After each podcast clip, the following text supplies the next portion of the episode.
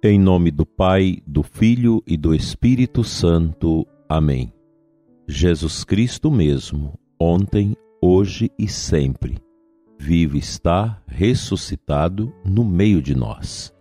Dileto e amado ouvinte deste programa, aqui da nossa Diocese de Formosa e também de outras partes, de outros lugares que nos acompanham através de sistema de rádio e também de internet.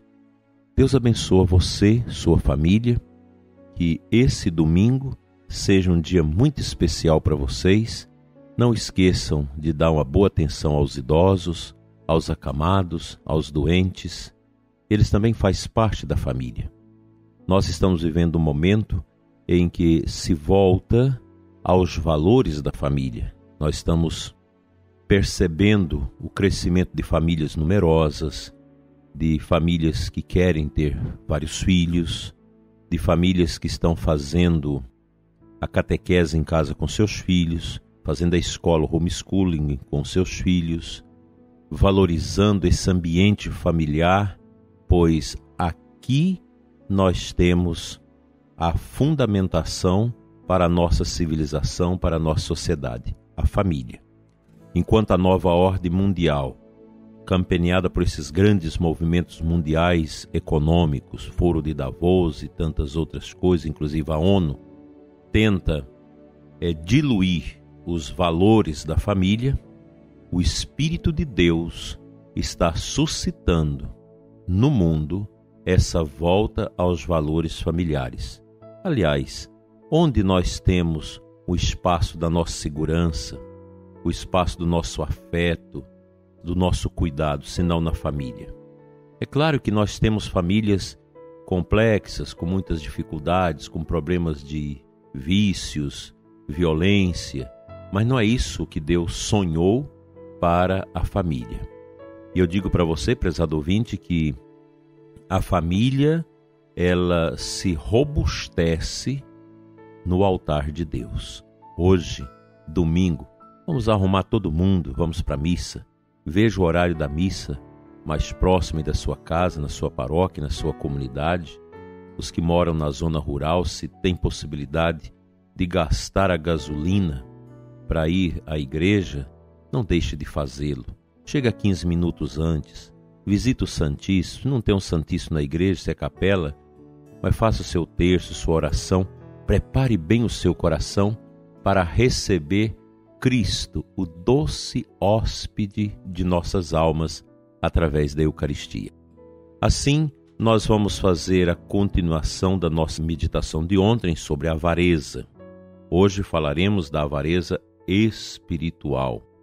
Ela consiste num desejo desordenado e insaciável de bens e graças espirituais que não deixa a alma pensar em outra coisa nem dedicar-se a atos mais sólidos e frutuosos.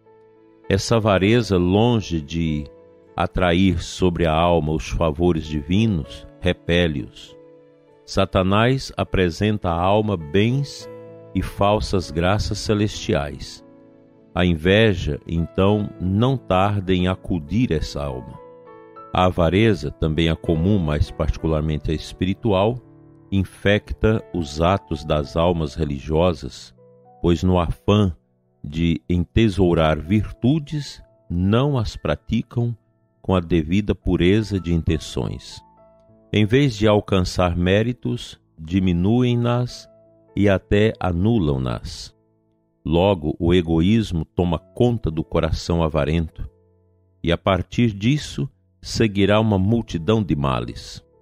Muitos estragos que só eu posso aferir causa a avareza espiritual nas almas. A avareza espiritual perfeita é ainda mais fina e delicada.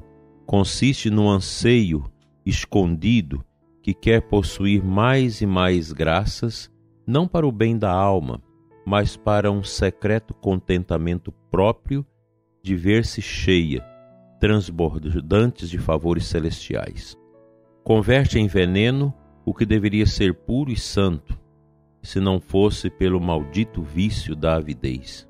Nesses casos, o demônio é astuto, a ponto de tornar-se invisível podendo ser reconhecido apenas por uma graça especial do Espírito Santo.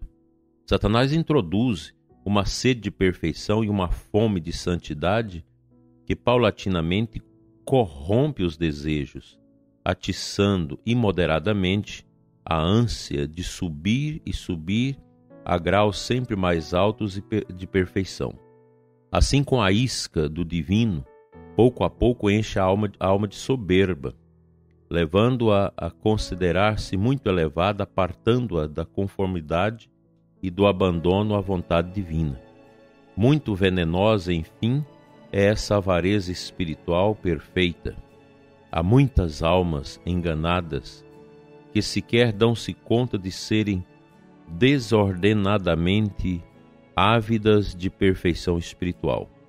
Ó miserável Satanás, falsificador de tudo que é santo, seja maldito. Arrancarei tua máscara e farei com que o mundo espiritual conheça teus embustes. E ardis, espírito das trevas, que a cruz te confunda com seu brilho, te atire no inferno e encha as almas de luz. A cruz vem salvar o mundo, iluminar o caminho rumo ao céu e triunfar de Satanás de seus enganos abomináveis, disfarces e maquinações. Veja, prezado ouvinte, aqui nós estamos diante de um caso típico da ação do espírito religioso. É aquele demônio que leva as pessoas a praticar as coisas de Deus, mas por soberba espiritual, por avareza espiritual. Vamos pensar uma pessoa que quer ficar o dia todo adorando o Santíssimo. Parece bonito, mas isso não é da vontade de Deus, porque nós temos obrigações, nós temos trabalho, nós temos coisas a fazer. Nós não podemos querer construir dentro de nós um farisaísmo espiritual que é exatamente esta avareza de pensar que a gente já está cheio dos dons do Espírito Santo, que nós já temos mais vida espiritual do que os outros, que a gente é melhor do que os outros. Basta conversar com uma pessoa santa para a gente ver que os santos que buscaram tanto com firmeza as coisas de Deus são extremamente simples e sempre se colocam como pessoas inúteis, carentes e necessárias da graça de Deus. Os santos são assim. Enquanto que o fariseu espiritual, espiritualmente falando, aquele que é cheio da avareza espiritual, ele acha que é melhor do que todo mundo, já leu a Bíblia não sei tantas vezes, e reza e faz isso, faz aquilo, mas não tem caridade, não tem amor ao pobre, não tem amor aos doentes na família. Não adianta ir à igreja, rezar, buscar tantas coisas espirituais, tantas bênçãos, se fora da igreja a vida é toda errada. A vida não está conforme a vontade de Deus. Então nós precisamos quebrar essa esquizofrenia que muitas vezes entra em nossas vidas de querermos uma perfeição sem as virtudes da humildade e da simplicidade. Buscar as coisas de Deus com orgulho e vaidade não ajuda em nada no crescimento espiritual. Que o Senhor nosso Deus nos livre do farisaísmo cristão e nos livre também desta avareza espiritual, de pensar que nós já recebemos todos os bens necessários para a nossa vida espiritual. Que o bom Deus nos ajude. Vamos à sagrada palavra de Deus que nos ajudará a completar esta compreensão da vontade de Deus acerca da nossa vida.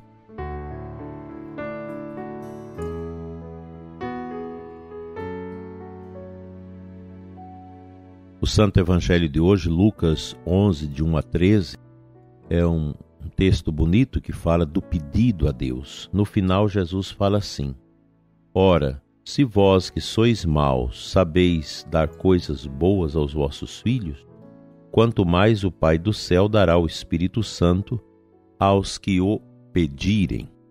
Nosso Senhor ensina-nos no Evangelho de hoje a pedir, a pedir com consistência.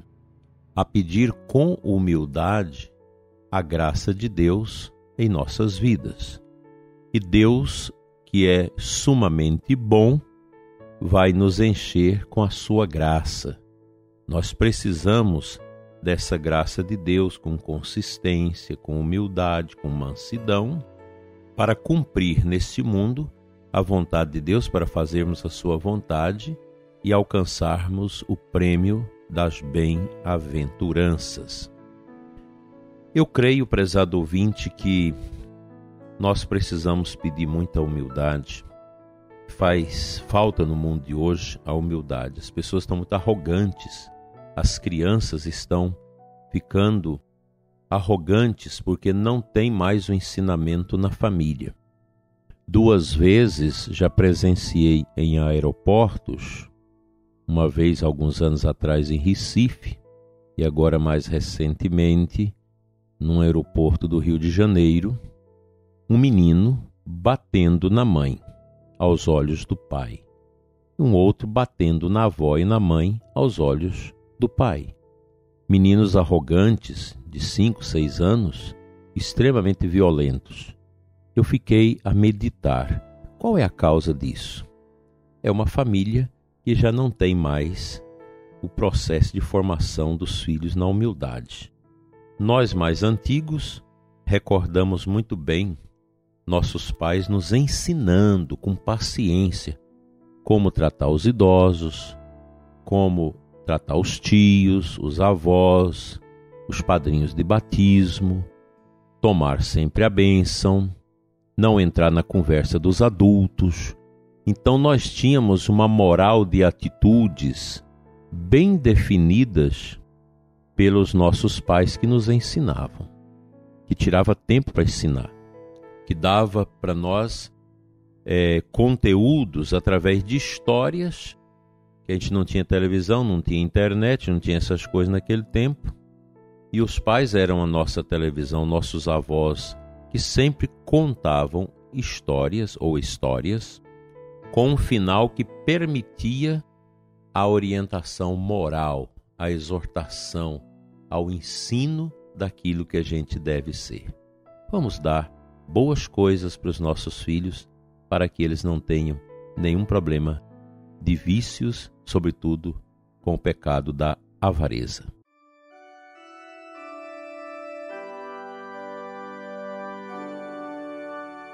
Senhor nosso Deus e Pai, abençoa o ouvinte deste programa e sua família.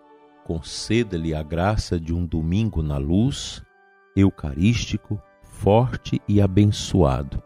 Que o lar deste nosso irmão e irmã que nos ouve seja neste dia e sempre tomado pela graça e o poder da tua misericórdia e da tua palavra. Assim seja. Amém.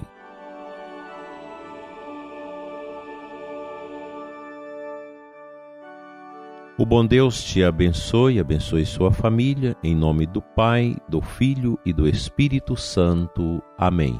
Um abençoado domingo para você e todos de sua casa e até amanhã, se Deus nos permitir.